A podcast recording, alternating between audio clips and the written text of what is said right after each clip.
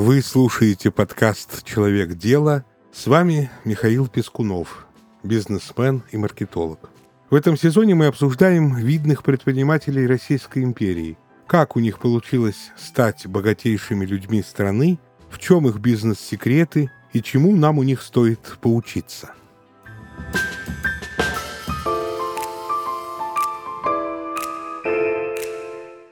Сегодня наша отдельная история посвящена Константину Абрамовичу Попову.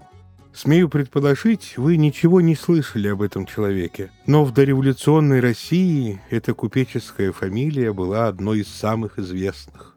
Трудная история нашего героя началась в четыре года, когда умер его отец, мелкий торговец из глубинки, и старшие братья уехали в Кострому на заработки. Вдова Попова осталась с маленьким сыном одна – и когда тот немного подрос, местный дьячок начал учить его грамоте и письму. Мать хотела, чтобы он как можно раньше начал зарабатывать, и 13-летним подростком Костя попал к костромскому трактирщику. Подвыпившие посетители куражились, постоянно награждая мальчика тумаками и насмешками. Заработок был ничтожным, и он дожил до такого отчаяния, что однажды ночью в плохонькой одежонке, написав мелом на двери «Не ищите меня, я ушел на родину», парень вышел в лютый мороз в надежде пешком пройти 38 верст. Вскоре, голодный, окоченевший, он упал на снег и подумал, что умрет. Начал читать молитвы. На его счастье мимо ехал крестьянин. Заметив мальчика, он завернул его в армяк и привез к себе в избу, где его отогрели, накормили и на следующий день доставили к матери. Впоследствии Константин Абрамович рассказывал об этом как про переломный момент в своей жизни, когда он окончательно уверовал в Бога. Таких поворотных эпизодов в судьбе предпринимателей много. Думаю, каждый из вас и на своем пути вспомнит с десяток. Но случаются и такие озарения, что можно использовать, ухватившись, если готов, за любую возможность. Так поступил и наш герой, мечтавший открыть свое дело – Работая в петербургском магазине купца Пономарева, известного торговца чаем, за девять с половиной лет Константин накопил небольшую сумму. Вместе с младшим братом Семеном они решили начать свое дело по продаже чая в Костроме. Случайная встреча с биржевым торговцем Франценом, старым знакомым, все их планы разрушила. Францен очень удивился, когда узнал, что Константин собирается уехать из Петербурга. К тому времени братья Поповы были известны на чайном рынке как добросовестные и досконально знающие товар люди. Францин договорился с тремя известными поставщиками чая и кофе, и те предложили Попову товар в кредит. В июне 1842 года был открыт его первый чайный магазин на Невском проспекте. Тогда же он поступил в третью гильдию петербургского купечества и зарегистрировал с братом товарищество Константин и Семен Поповы. Дата 1842 год в дальнейшем всегда указывалась на рекламных объявлениях и этикетках. Фирма основана в 1842 году. И хотя Попов был очень скромным человеком, его репутация, знания и умение общаться с покупателями обеспечили магазину большую популярность. Он исключительно хорошо знал ассортимент чайного товара и сумел организовать продажу так, что на полках ничего не залеживалось.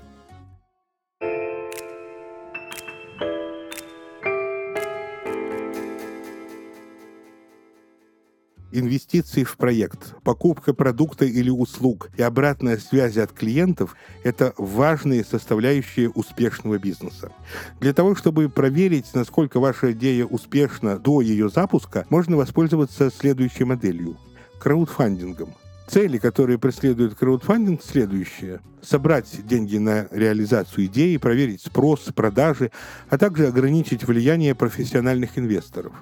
Разумеется, у краудфандеров есть свое вознаграждение. Они могут получить готовый продукт от компании, в которую инвестируют, если проект будет запущен. При этом важно помнить, что финансирование в краудфандинге строится по принципу «все или ничего». Иными словами, реализация проекта возможна только при сборе минимальной необходимой суммы, что снижает вероятность его прекращения или паузы после старта. Один из самых успешных сборов составляет более 20 миллионов долларов. Это была вторая компания Pebble по сбору средств на водонепроницаемые умные часы. Инвесторы получали прототип товара. Если ты хочешь, чтобы твои услуги привлекали как можно больше клиентов, тебе тоже стоит обратить внимание на то, какие фишки есть в твоей бизнес-модели. Для этого совершенно не обязательно изобретать велосипед или воровать идеи как художник. Все, что нужно, выбрать партнера, чьи предложения уже позаботились о развитии чужого бизнеса. Яндекс Пэй – отличный пример заботы не только о пользователях, но и о владельцах бизнеса. Платежный сервис устроен так, чтобы сделать оплату услуги максимально простой и быстрой, тем самым увеличить вероятность покупки. Благодаря тому, что Яндекс.Пэй не заставляет своих пользователей каждый раз вводить данные карты на сайтах вручную, покупки совершаются быстрее и чаще, что станет большим плюсом для бизнеса, которому важно увеличить конверсию. Важно и то, что платежный сервис безопасен для пользователей. По сути, он убирает из цепочки продукт-покупатель шаг, который может оттолкнуть потенциальных клиентов. Покупателю не придется задумываться, кому именно он отправляет свои банковские данные. А значит, вероятность покупки возрастает растет, ведь Яндекс.Пэй доступен миллионам пользователей по всей России. Чтобы сервис соответствовал духу времени, а клиенты обращались чаще, подключи для своего бизнеса Яндекс.Пэй. Сделать это можно по ссылке в описании.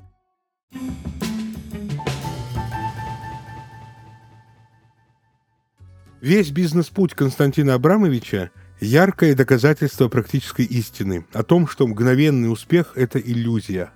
Достижение поставленной цели требует тяжелой работы, в первую очередь над самим собой, и множество неудач. Вряд ли вам удастся открыть бизнес, который за пару месяцев позволит выйти в устойчивый плюс. Посмотрим на устройство его бизнеса в 50-х годах XIX века – Сетевая розница, сеть магазинов по продаже чая разных сортов. Закупался товар поначалу у московских оптовиков. По мере роста доходов повысилась возможность и прямой закупки в Китае. Тогда центром русско-китайской торговли была Кяхта, небольшой поселок на границе Бурятии и Монголии. При этом до 1855 года торговля эта была меновой – Чай менялся в основном на меха и ткани. С русской стороны примерно 50% составляли меха, а с китайской 96% чай. Здесь разместились 58 чайных купеческих домов. Крупнейшими были знаменитые чай-торговцы Усачевы, Собашниковы, Губкины, ну и наши герои Поповы. Интерес был взаимный. У нас не было своего чая, в Китае не было своих мехов.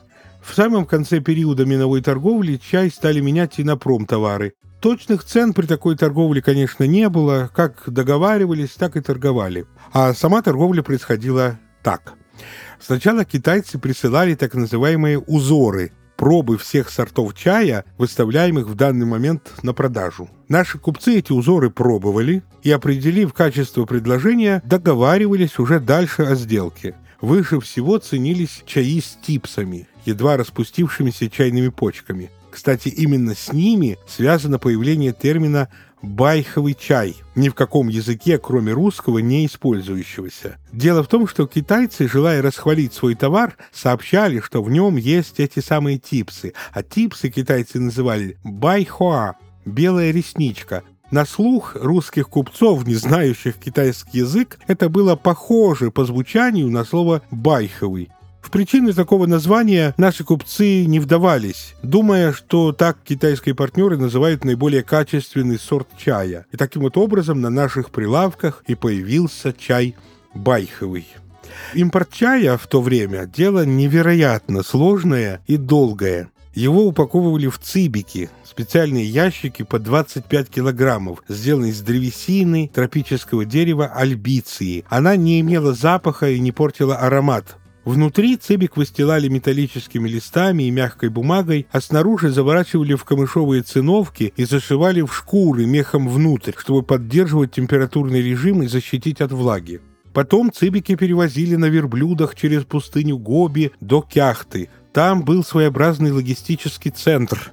Огромный двор, где чай складировали и рассортировывали. Потом ждали транспорта до Иркутска, от Иркутска до Поволжья. И вот так постепенно в течение года, иногда и полутора, и двух лет, чай доходил от чайного куста до магазинов нашего героя в Москве, Петербурге и других городах Российской империи. К середине 90-х годов исправно работали уже больше ста чайных магазинов Попова в 44 городах. из них 8 только в Москве.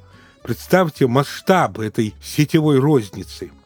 Но на этом торговля не ограничивалась. Знаменитым маркетинговым ходом Поповых была доставка чая почтой – можно было выбрать чай по каталогу, написать фирму и заказать несколько пачек чая или большой ящик цибик на 25 килограммов. Любые объемы доставлялись почтовой службой. Это очередной урок Поповых.